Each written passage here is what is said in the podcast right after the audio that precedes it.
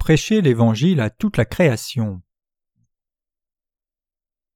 Marc 16, versets 14 à 18. Plus tard, il apparut aux onze comme ils étaient à table et leur reprocha leur incrédulité et leur dureté de cœur, parce qu'ils n'avaient pas cru ceux qu'il avait vus ressusciter, et il leur dit Allez dans le monde et prêchez l'Évangile à toute la création. Celui qui aura cru et qui aura été baptisé sera sauvé, et celui qui n'aura pas cru sera condamné. Et ce sont ici les signes qui accompagneront ceux qui auront cru. En mon nom ils chasseront les démons, ils parleront de nouvelles langues, ils prendront des serpents. Quand ils auront bu quelque chose de mortel, cela ne leur nuira point. Ils imposeront les mains aux infirmes et ceux-ci se porteront bien. Quelle est l'œuvre que nous les justes devons faire? Dans l'évangile de Marc 16, verset 15, le Seigneur a dit Allez dans tout le monde et prêchez l'évangile à toute la création.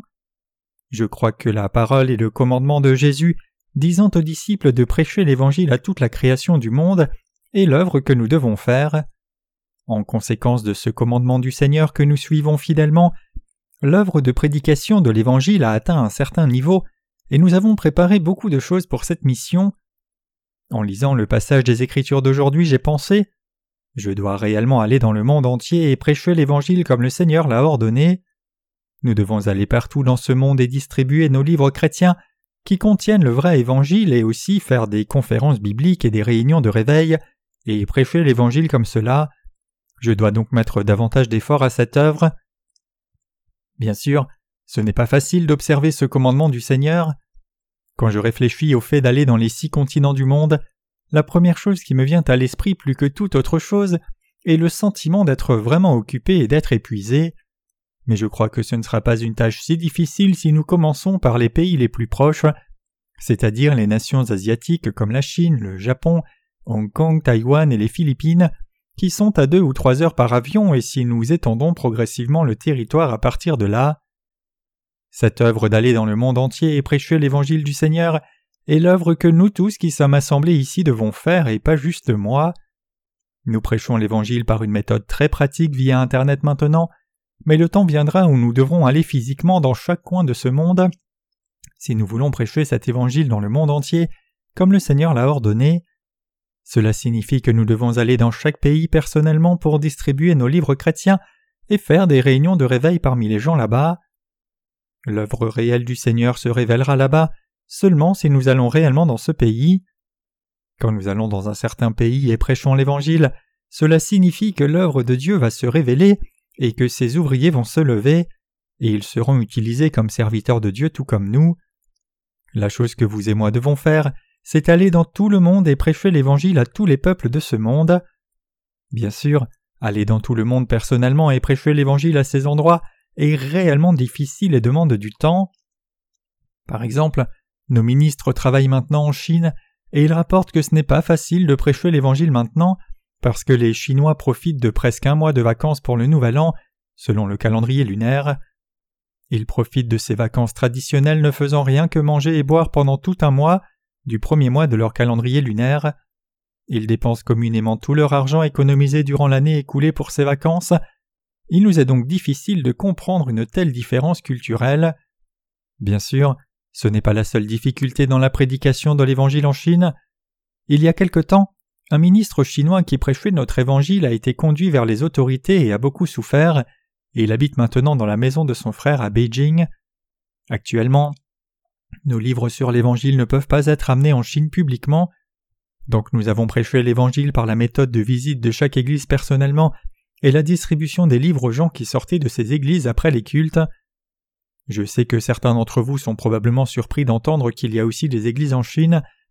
Il y a beaucoup d'églises indépendantes ainsi que des églises de maison en Chine, et elles sont très similaires aux églises en Corée. Non seulement l'apparence extérieure de ces bâtiments d'églises chinois mais aussi la forme de leur culte est très similaire à la nôtre aussi. Quand nos missionnaires distribuent nos livres à ces chrétiens qui sortent après un culte à l'Église, certaines personnes nous contactent pour demander davantage de livres après avoir lu ces livres. Cependant, les pasteurs et dirigeants d'Église en Chine n'apprécient pas nos livres. Quand il leur arrive de voir leurs membres avec nos livres, ils les confisquent et essaient d'attraper la personne qui distribue ces livres. La Chine est très similaire à notre pays même dans la façon dont ils persécutent l'Évangile. C'est vraiment étonnant d'être témoin de la façon dont les mêmes choses qui arrivent dans notre pays arrivent là aussi alors que c'est un pays si différent et des gens différents. Je suis certain que ça ne sera pas très long avant que les portes de la Corée du Nord ne s'ouvrent. Après que le dirigeant nord-coréen Jung Il Kim ait visité la Chine cette fois, il a annoncé que la Corée du Nord allait s'ouvrir économiquement comme la Chine l'a fait. Les régions économiques particulières de la Chine, à savoir les endroits comme Shanghai ou Hong Kong, sont merveilleusement splendides comme New York, qui est la ville la plus chargée des États-Unis. C'est même plus splendide que Séoul. Donc la Corée du Nord veut aussi désigner de telles régions économiques spéciales pour appliquer le système économique de marché de profit des nations occidentales et faire de la bourse et des affaires avec d'autres pays. Cela pourrait être la raison pour laquelle les prix des terrains proches de ces régions à la frontière de la Corée du Nord flambent et même la spéculation illégale en immobilier court dans ces zones de nos jours. Quoi qu'il en soit, les portes de la Corée du Nord vont s'ouvrir bientôt pour que nous y prêchions notre évangile et aussi quand son système économique adoptera le système de marché même partiellement. Le moyen pour vous et moi d'entrer vraiment dans ce pays interdit et d'y distribuer nos livres de l'Évangile se trouvera non seulement par les livres électroniques via Internet, nous devons nous préparer pour ce moment petit à petit. Le dialecte régional nord-coréen et les différences de langue entre la Corée du Nord et du Sud sont présentés en détail sur un site web d'un journal électronique, donc je pense que nous devrions regarder ces ressources et faire quelques recherches puis refaire nos livres sur l'Évangile pour s'adapter à la situation nord-coréenne. Sœur Sang-min, qui est chargée de l'édition, est allée à Séoul aujourd'hui pour imprimer un nouveau livre qui a été traduit en français. Alors que nous avons distribué les livres de l'Évangile aux gens vivant dans le monde entier, nous avons découvert que la version française de nos livres est l'une des plus demandées de nos livres proches de la version anglaise. Je pense que c'est parce qu'il y a beaucoup de pays qui ont été occupés par la France depuis le temps de l'impérialisme. Initialement, nous avons imprimé dix mille livres sur l'Évangile en français, et puisque nous avons près de trois à cinq mille livres qui restent, nous prévoyons d'envoyer davantage de livres à nos ministres s'ils en ont besoin davantage, après qu'ils soient allés personnellement en France. Nous avons prêché l'Évangile du Seigneur personnellement, en envoyant des ministères comme ouvriers en Europe ou en Asie par cette méthode et nous continuerons de le faire à l'avenir aussi.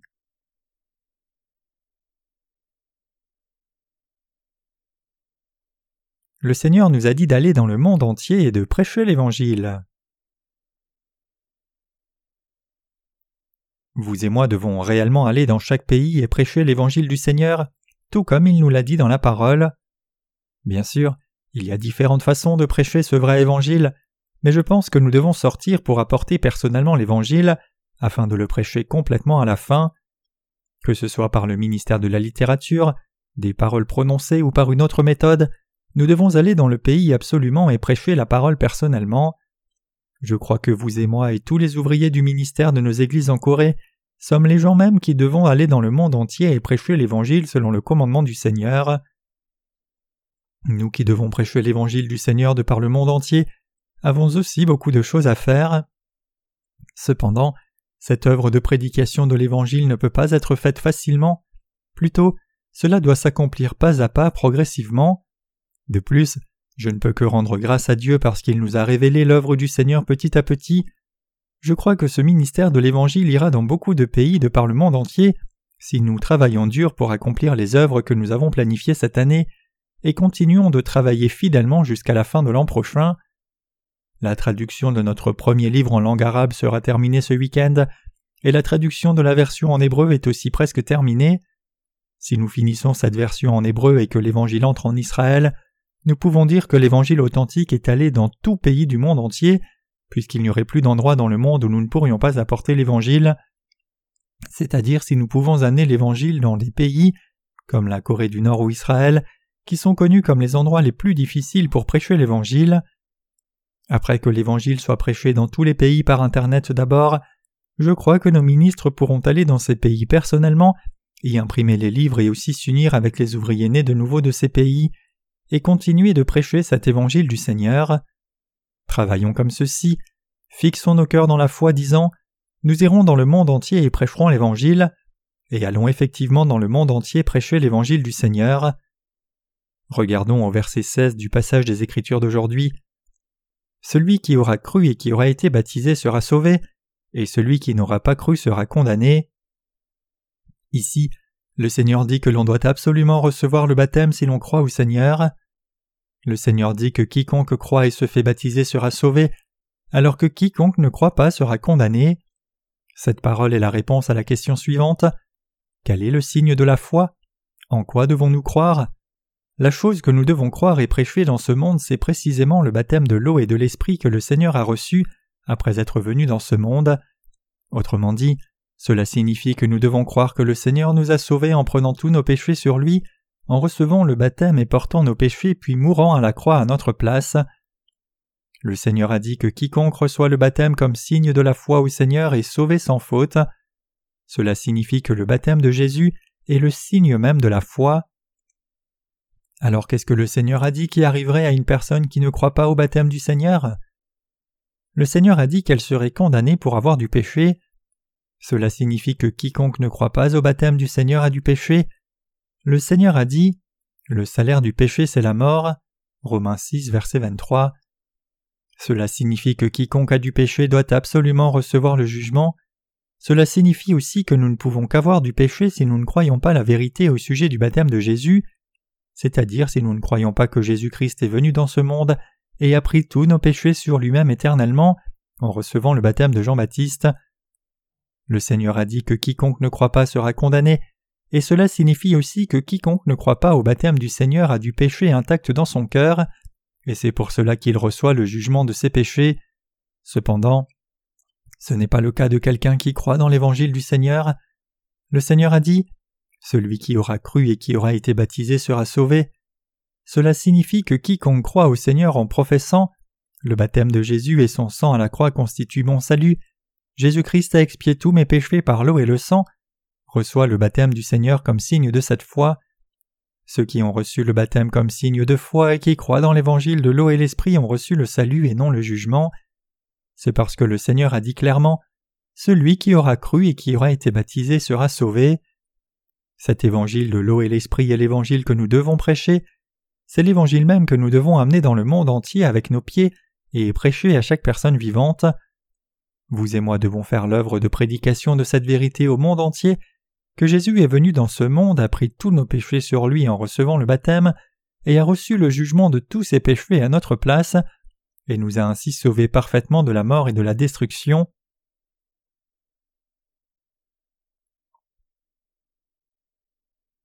Le Seigneur dit que quiconque croit au vrai évangile et reçoit le baptême sera sauvé.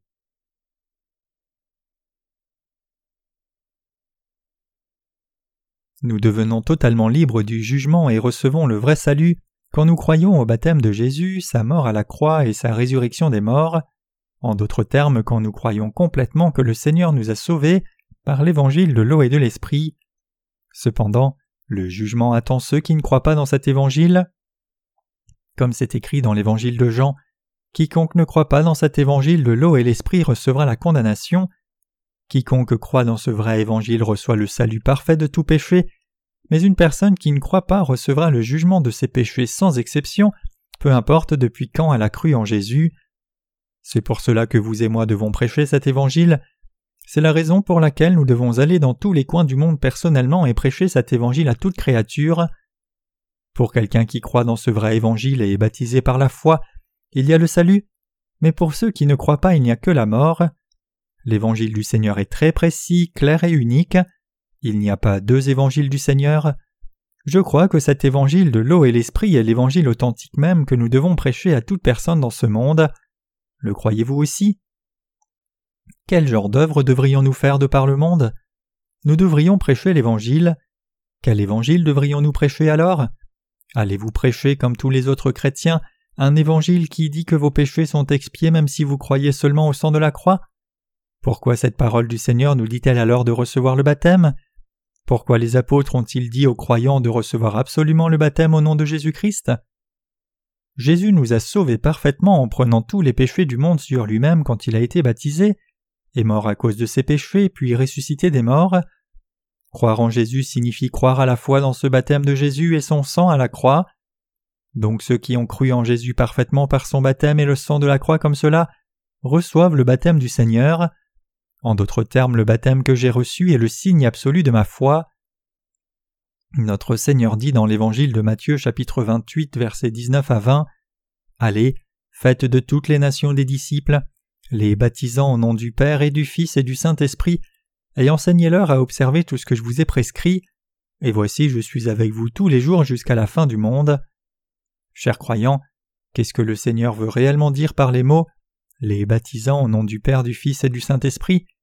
Cela signifie que toute l'œuvre de salut que le Seigneur a accomplie en venant sur cette terre dans la chair d'un homme, prenant tous les péchés de l'humanité sur lui-même par son baptême, mourant à la croix et ressuscitant des morts, n'était pas la volonté d'une seule personne, à savoir Jésus-Christ. Cela signifie que cette œuvre de salut était la volonté du Dieu Trinitaire, c'est-à-dire la volonté de Jésus-Christ, de Dieu le Père et du Saint-Esprit. Le Seigneur nous a dit de baptiser chacun au nom du Père, du Fils et du Saint-Esprit, parce que le baptême du Seigneur était la volonté parfaite du Dieu Trinitaire. Le Seigneur a dit à ses disciples de prêcher cet évangile de par le monde entier et de donner ce baptême à chaque croyant. Pourquoi l'évangile que nous prêchons est-il important? C'est parce que l'évangile de l'eau et de l'esprit est la seule et unique vérité de l'évangile que Dieu nous a donné. Donc vous et moi devons aller dans chaque coin du monde et prêcher ce précieux évangile à tous les peuples du monde. Nous devons poser nos pieds partout et prêcher cet évangile et aider chacun à recevoir le salut parfait en étant baptisé dans la vérité. Nous qui prêchons l'évangile de l'eau et l'esprit à chaque personne dans ce monde devons savoir premièrement combien cet évangile est réellement absolument parfait et clair, et aussi combien les Écritures en témoignent. Le Seigneur a dit que quiconque croit dans ce vrai évangile et est baptisé reçoit le salut, mais quiconque ne croit pas recevra la condamnation. Comprenez-vous maintenant l'implication de cette parole? Croyez-vous complètement au baptême du Seigneur?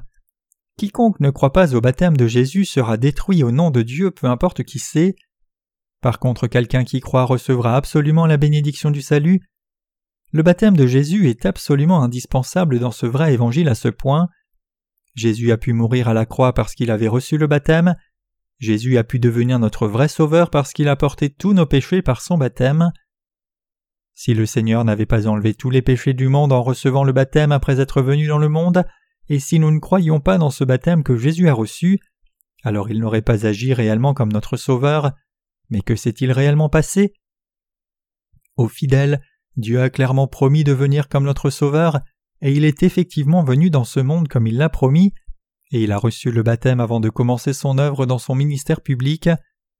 Jésus a porté tous nos péchés en étant baptisé par Jean-Baptiste, le représentant de toute l'humanité, puis est mort à la croix à cause de ses péchés, et après être ressuscité des morts et nous avoir sauvés parfaitement, il est monté au ciel et s'est assis à la droite du trône de Dieu le Père. Et le Seigneur qui est au ciel est toujours avec nous comme promis. Le Seigneur demeure en tant que Saint-Esprit dans le cœur de ceux qui croient à la fois dans son baptême et à la croix, c'est-à-dire ceux qui croient dans son évangile et ont reçu le baptême. Il demeure toujours dans nos cœurs comme le Saint-Esprit et témoigne de notre salut par le Saint-Esprit. Cet évangile que nous prêchons est si important et précieux que cela. Mais certaines personnes ignorantes discréditent cet évangile de l'eau et l'esprit bien qu'elles insistent qu'elles prêchent aussi l'évangile du Seigneur. Cependant, peu importe quelle Bible nous lisons, y compris le texte original de la Bible, toute version de la Bible dit la même chose. Il n'y a pas de place pour une interprétation personnelle ou une autre compréhension des Écritures. Il est clairement dit Celui qui croira et sera baptisé sera sauvé. Donc nous devons baptiser ceux qui croient dans l'évangile du baptême de Jésus et son sang. Je crois que cette parole est si précieuse et claire que cela parce que Jésus est venu dans le monde et a pris tous nos péchés sur lui par le baptême même. Croyez-vous aussi cela? Chaque livre chrétien de notre ministère de littérature témoigne que Jésus est venu dans ce monde et est devenu notre Sauveur, en recevant le baptême, qu'il est mort à la croix et ressuscité des morts. Nous témoignons de Jésus comme cela, nous prêchons précisément cet évangile seul et unique que le Seigneur nous a donné en ce dernier temps, et je crois que le Seigneur reviendra après que nous ayons fini de prêcher cet évangile entièrement dans le monde entier. Nous qui désirons prêcher cet évangile de par le monde entier, traduisons nos livres sur l'évangile en français ces jours-ci. Je suis certain que Dieu protégera nos ministres et ouvriers qui travaillent dans ce champ et nous aidera à publier ce livre pour que nous puissions distribuer ces versions françaises aux gens qui vivent en France correctement. Je voudrais parler de notre partenaire français qui a relu la version française de notre premier livre pendant un moment. Ce Français est un enseignant de lycée et il a toujours désiré faire l'œuvre de Dieu jusqu'à maintenant, mais il ne savait que faire. Cependant, après avoir lu la première édition de la version française, il a pensé que le livre avait été traduit par quelqu'un qui ne connaissait pas très bien la culture française, la langue française et la terminologie chrétienne, et il nous a envoyé un message disant qu'il voulait prendre part à la relecture de la version française, même sans rémunération, et il a dit qu'il a pris plus de confiance dans le témoignage de l'Évangile en corrigeant le livre.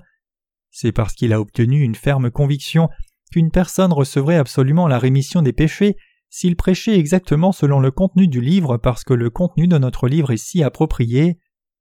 Donc il a dit qu'il allait partager cet évangile personnellement à environ soixante-dix mille habitants de l'île où il enseigne. Quand je le vois parler comme cela, je ressens qu'il fait réellement ce travail avec passion pour l'évangile. Je peux réaliser combien le pouvoir de cet évangile est réellement grand et fort, et je vois beaucoup de nos partenaires se lever partout dans le monde. Je reconnais le grand pouvoir de cet évangile au travers de ce français. Nous avons déjà publié le premier et le second volume de la version anglaise de notre série de livres sur l'Évangile, et nous préparons maintenant le troisième volume. Un journaliste résident américain appelé Ross relit la traduction du troisième livre, et je pense qu'il n'a probablement pas réussi à finir le travail en temps voulu parce que c'est maintenant une période de vacances. Les amis coréens ne laissent pas cet Américain de côté. Quand une période de vacances arrive, ils l'invitent chez eux et boivent quelque chose ensemble et jouent à des jeux traditionnels. Quoi qu'il en soit, puisqu'il a promis de finir le travail pour la fin de ce mois, je pense que nous recevrons la traduction corrigée de sa part et publierons le livre sur le Saint-Esprit avant la fin du mois prochain ou plus tard. Le sujet principal du troisième volume de notre série de livres sur l'Évangile témoigne aux gens que tout ce qu'ils ont cru jusqu'à présent est incorrect. Le premier volume ainsi que le second volume témoigne du fait que seul l'évangile de l'eau et de l'esprit est la vérité, alors que le troisième volume déclare Toutes les choses que vous croyez maintenant sont des mensonges, le fait que vous ayez reçu le Saint-Esprit est un mensonge, les choses que vous avez expérimentées par exemple, le sentiment que le Seigneur venait vers vous quand vous priez à la montagne, et toute l'agitation autour du parler en langue quand vous ne faisiez que murmurer des choses que personne ne peut comprendre, étaient toutes des mensonges. Certaines personnes nous ont écrit de longs messages de réfutation disant Je ne pense absolument pas que l'évangile de l'eau et de l'esprit soit la vérité. Il y a aussi beaucoup de gens qui réfutent et nous disent qu'ils ne pensent pas que l'on doive absolument croire au baptême de Jésus pour naître de nouveau. Cependant, plus ils réfutent ce vrai évangile comme cela, mieux c'est pour nous. Je dis à ces gens Vous êtes seulement arrivés au salut à moitié. Maintenant je vais vous expliquer l'évangile authentique un peu plus, donc lisez-le encore une fois. C'est seulement après avoir lu que vous devriez me dire les points d'erreur si vous pensez toujours que c'est faux après l'avoir relu. L'évangile de l'eau et l'esprit que le Seigneur nous a donné est le juste évangile, et c'est la seule et unique vérité. Je rends grâce profondément à Dieu puisqu'il y a beaucoup plus de gens qui écoutent et croient dans cet évangile qu'il y en a qui s'y opposent. Je crois que Dieu nous a confié cette œuvre. Donc vous et moi sommes les gens qui devrions réellement aller aux extrémités de la terre pour prêcher cet évangile. Après que nous finissions de prêcher l'Évangile de par le monde entier, en travaillant diligemment comme cela, nous vivrons confortablement dans notre voisinage au dernier jour, puis irons au ciel quand Dieu nous appellera. Mais si nous ne finissons pas ce travail, je crois que Dieu nous frappera d'une verge de fer et nous dispersera et nous fera souffrir dans ce monde dur pendant les jours de la tribulation. Quoi qu'il en soit, croyez que cet évangile est la vérité et aussi que vous pouvez recevoir le salut en y croyant.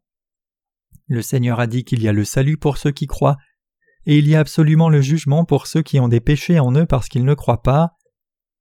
Revenons au passage des Écritures d'aujourd'hui et lisons les paroles suivantes du Seigneur. Lisons les versets 17 et 18 ensemble.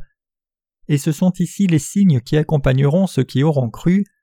En mon nom ils chasseront les démons, ils parleront de nouvelles langues, ils prendront des serpents, et quand ils auront bu quelque chose de mortel cela ne leur nuira point, ils imposeront les mains aux infirmes et ceux-ci se porteront bien.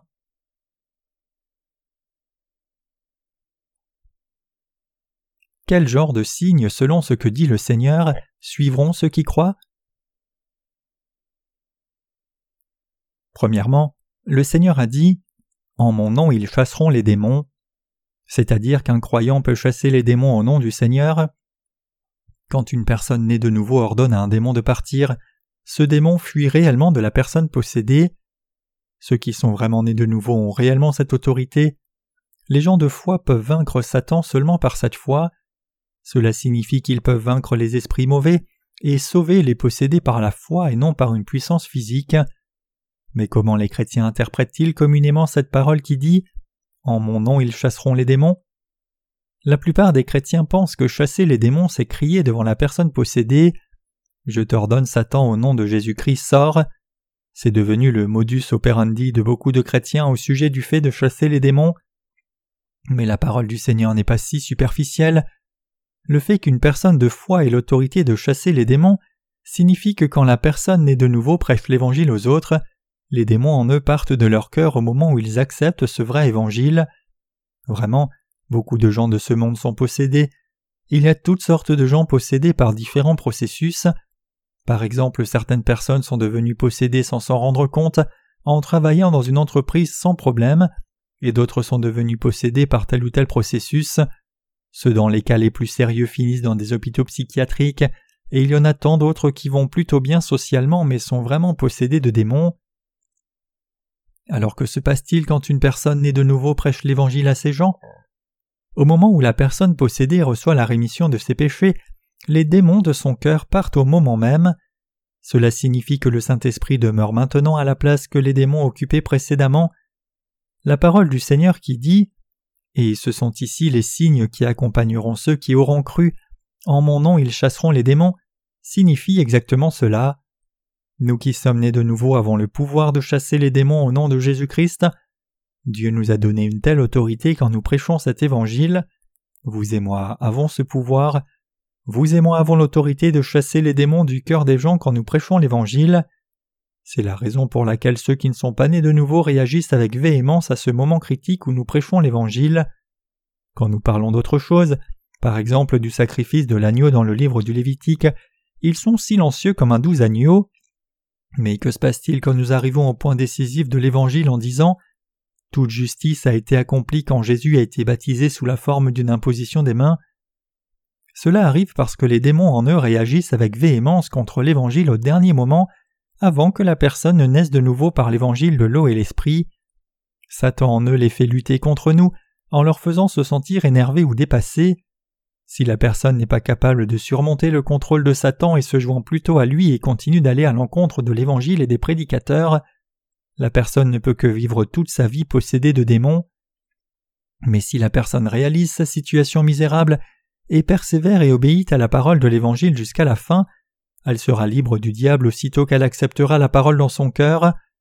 En faisant cela, cette personne a vaincu les démons dans son cœur en acceptant l'Évangile du Seigneur de l'eau et l'Esprit à travers les Écritures marquées. Ceux qui croient en Jésus correctement ont le pouvoir de chasser les démons comme cela. Le fait que quelqu'un ait reçu la rémission des péchés en croyant dans l'Évangile de l'eau et l'Esprit signifie que les démons dans son cœur ont été chassés.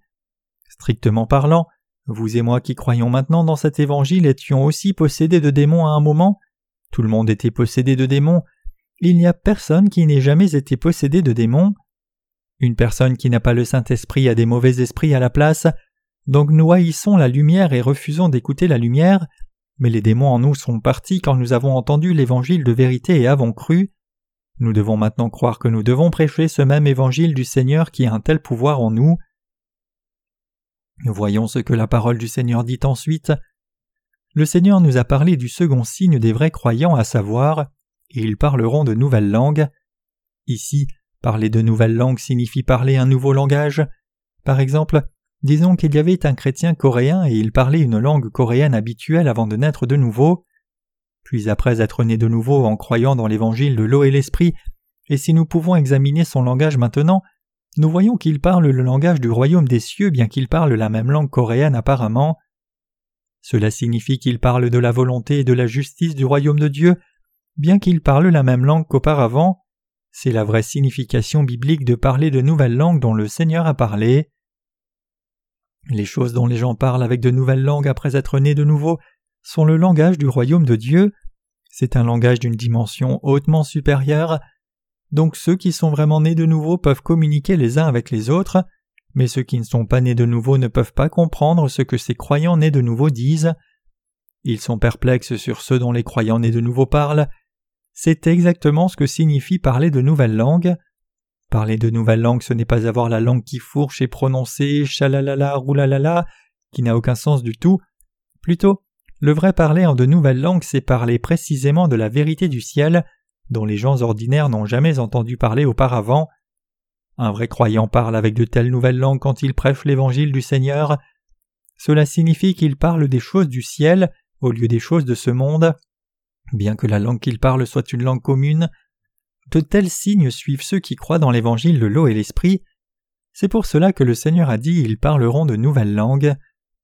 Et quel est le signe suivant après avoir parlé cette nouvelle langue qui apparaît pour les saints nés de nouveau? Le Seigneur a dit Ils prendront des serpents, et quand ils auront bu quelque chose de mortel, cela ne leur nuira point. Ils imposeront les mains aux infirmes, et ceux-ci se porteront bien. Chers croyants, vous ne devez pas interpréter cette parole d'une façon charnelle qui dit Ils prendront des serpents, et quand ils auront bu quelque chose de mortel, cela ne leur nuira point. Réfléchissez profondément. Comment une personne peut-elle ne rien craindre même si elle prend des serpents en main et boit quelque chose de mortel? La parole du Seigneur ne doit pas être prise de façon si littérale.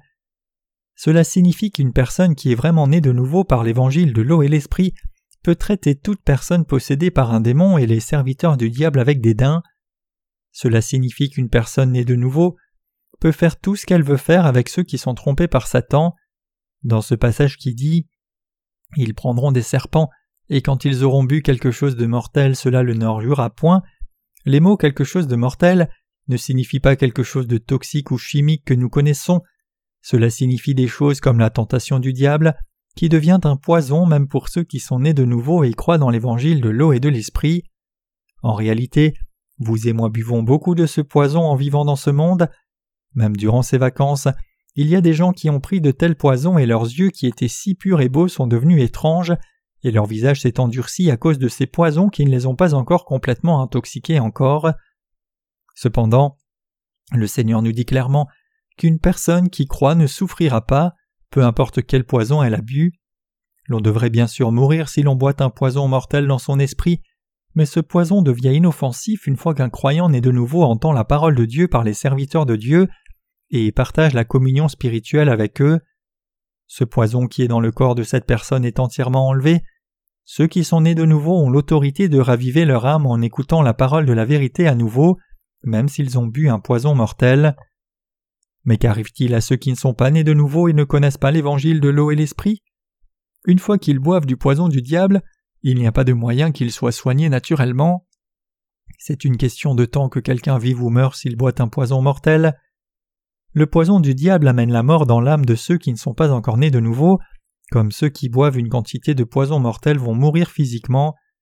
Finalement le Seigneur a dit Ils imposeront les mains aux infirmes et ceux-ci se porteront bien. Cela signifie que la puissance de Dieu se manifestera et les malades seront effectivement guéris si une personne malade reçoit la prière par l'imposition des mains d'un vrai croyant avec une foi forte. C'est pareil quand nous sommes malades spirituellement que lorsque nous sommes malades physiquement. Bien sûr, les Écritures mettent davantage l'accent sur la maladie spirituelle, mais cette parole peut aussi s'appliquer à nos maladies physiques. Par moments, des maladies physiques viennent vers nous qui suivons le Seigneur. Aussi, il y a des moments où Dieu ne nous guérit pas de certaines maladies physiques. Par exemple, dans le cas de l'apôtre Paul, il avait une maladie physique que Dieu n'a pas guérie et donc le docteur nommé Luc, qui a écrit l'évangile de Luc, le suivait tout le temps avec un kit médical et le soignait. Vous et moi qui suivons Dieu comme l'apôtre Paul avons aussi expérimenté de tels moments critiques physiquement. Nous pouvons tomber malades quand nous changeons soudainement de la foi que nous avions à une foi différente que nous suivons. Quand quelqu'un devrait dormir la nuit change son biorhythme et décide de dormir le jour, il ne pourra plus dormir la nuit et par conséquent il perdra l'équilibre de son système immunitaire. De même, si quelqu'un qui n'a jamais travaillé physiquement travaille trop d'un seul coup, il souffrira de fatigue, mais être pris de fatigue n'est pas toujours une mauvaise chose. La période de récupération de la fatigue est la période où le système immunitaire d'une personne travaille activement et génère la force pour gérer correctement l'environnement extérieur. Et c'est la raison pour laquelle certains docteurs disent que prendre un médicament pour la grippe n'est pas très bon bien que les gens essayent de prendre des médicaments pour aller mieux aussi rapidement que possible quand ils souffrent réellement de fatigue. Plutôt, un corps humain devient plus fort et en meilleure santé après avoir supporté la fatigue parce qu'ils développent un système immunitaire plus fort en prenant un bon repos. Je ne sais pas si je pourrais dire de telles choses face à un pharmacien, mais quoi qu'il en soit, c'est un fait bien connu. C'est la même chose pour tout. L'on devient malade quand on devient faible psychologiquement ou quand une partie du corps n'est pas en bonne forme. Tout comme il y a un moment critique dans notre santé physique, vous et moi avons aussi des moments critiques en menant notre vie spirituelle. Mais quand nous sommes frappés par la maladie spirituelle ou la maladie physique, nous pouvons renouveler nos forces et nous relever si nous prions Dieu pour son aide en disant Dieu, je suis malade maintenant, aide-moi. Le Seigneur n'a-t-il pas dit clairement Ils imposeront les mains aux infirmes et ceux-ci se porteront bien C'est vrai pour vous comme pour moi. Même si c'est difficile spirituellement et que nos corps physiques souffrent de maladies, tout peut être résolu si nous prions juste Dieu. Aussi quand nous sommes incapables de prier, nous pouvons être renouvelés dans notre esprit spirituellement et aussi retrouver de la force pour nos corps physiques et nous relever grâce à l'aide de Dieu quand les saints dans l'Église prient le Seigneur pour nous dans l'unité. C'est la vraie signification de la parole. Ils imposeront les mains aux infirmes et ceux-ci se porteront bien. Le Seigneur dit que les croyants ont un tel pouvoir, le pouvoir de chasser les démons, le pouvoir de parler de nouvelles langues, et aussi le pouvoir de se relever après avoir bu du poison mortel et être tombé malade. La foi est merveilleuse comme cela. De plus, je crois que nous qui avons reçu ces bénédictions devons faire l'œuvre d'aller dans le monde entier et prêcher l'évangile du Seigneur. C'est l'œuvre que nous qui avons reçu beaucoup d'autorité du Seigneur devons faire. C'est l'œuvre que les gens qui croient doivent accomplir. Bien que nous fassions vraiment beaucoup d'œuvres actuellement, le but ultime au-dessus de tout cela, c'est prêcher cet évangile. Le but ultime de l'œuvre que vous et moi faisons est de maximiser l'efficacité de la prédication de l'Évangile en allant de par le monde. Que nous partagions cet Évangile par le ministère de la littérature, par des paroles prononcées ou par Internet, nous devons mobiliser toutes les méthodes possibles pour prêcher cet Évangile. C'est l'œuvre que nous devons faire, et c'est l'œuvre que je dois faire. Je crois que l'œuvre de la prédication de l'Évangile authentique est l'œuvre que je dois faire. De même que cela, je crois aussi que c'est l'œuvre que tous les saints et ouvriers de Dieu de par les églises de Corée doivent faire. Dieu nous a ordonné à vous et moi d'aller dans le monde entier prêcher cet évangile. Chers croyants, croyez-vous dans ce commandement du Seigneur? Acceptez-vous cela entièrement dans votre cœur? Croyez-vous que c'est l'œuvre que l'Église doit faire et aussi l'œuvre que vous et moi devons faire? C'est correct. L'œuvre de prédication de précieux évangiles du Seigneur est l'œuvre même que chacun de vous doit faire. Préparons-nous diligemment et réellement à aller de par le monde et prêcher cet évangile comme cela.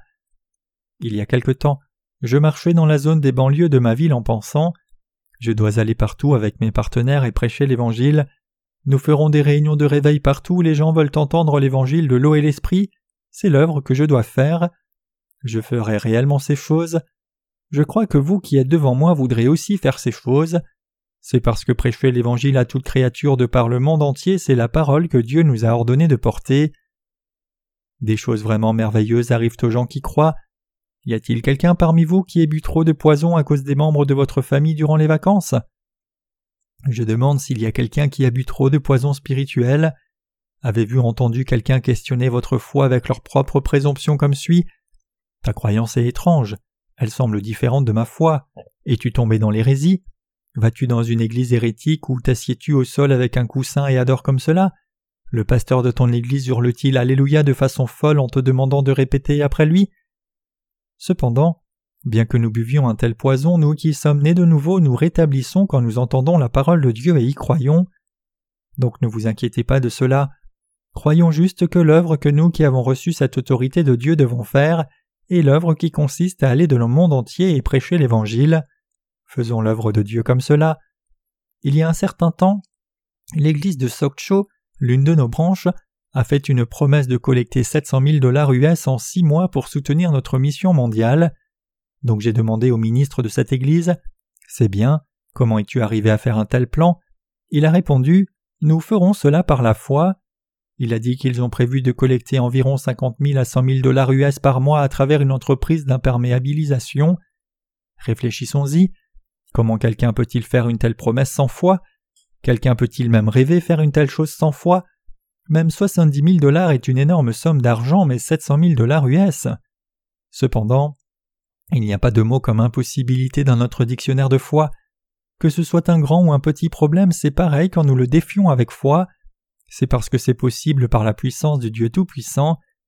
Je me soucie que nos ministres dans cette Église qui ont fait une telle promesse financière ne se découragent et ne soient déçus à mi-parcours de la réalisation de leur plan, mais il n'y a pas besoin de s'inquiéter à l'avance de ce que ce plan n'échoue.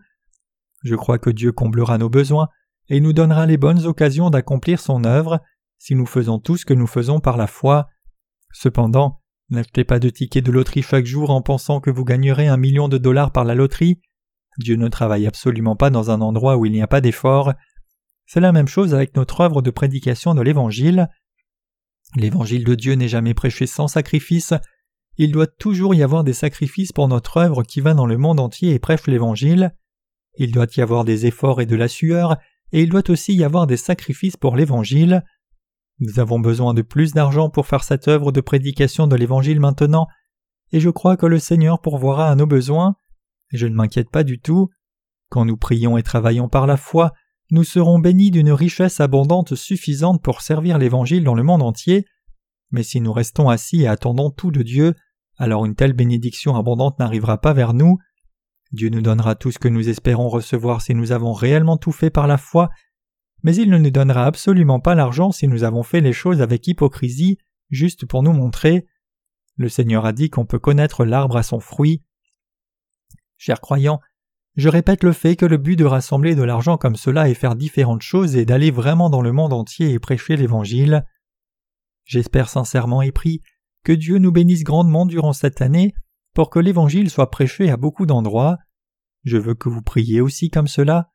Nous avons imprimé environ cinquante mille livres l'an dernier, mais je pense que nous serons capables d'imprimer au moins cinq cent mille à un million d'exemplaires de nos livres de mission cette année. Vraiment, même un million de livres sont un biscuit face à un éléphant, puisqu'il y a 6,5 milliards de gens dans le monde. Cependant, je pense que même un million de livres peuvent manifester une puissance vraiment étonnante, comme une bombe nucléaire puissante, si tous peuvent être distribués cette année. Comme la façon dont une bombe nucléaire révèle une puissance si gigantesque par le pouvoir de la fission nucléaire, je crois que beaucoup de gens rencontreront cet évangile comme cela. Je crois que Dieu fera de telles choses. Nous travaillerons comme cela cette année. Nous enverrons environ un million de livres dans le monde et ferons aussi des réunions de réveil et prêcherons cet évangile comme cela. Nous avancerons diligemment en suivant la parole du Seigneur qui nous a ordonné d'aller dans le monde entier et de prêcher l'évangile à tous les peuples. Prions Dieu pour les choses qui nous manquent et sacrifions nous aussi nous-mêmes et prêchons ce précieux évangile. Bien que nous n'ayons pas beaucoup de pouvoir et de capacité, prions et faisons l'œuvre de Dieu par la foi avec un cœur sincère, et non par une sorte de rêve sauvage. Ne soyez pas découragés même si des gens vous persécutent à cause de cette œuvre. Prenons tous part à la prédication de ce précieux évangile et accomplissons cette œuvre précieuse du Seigneur par cette foi et conviction.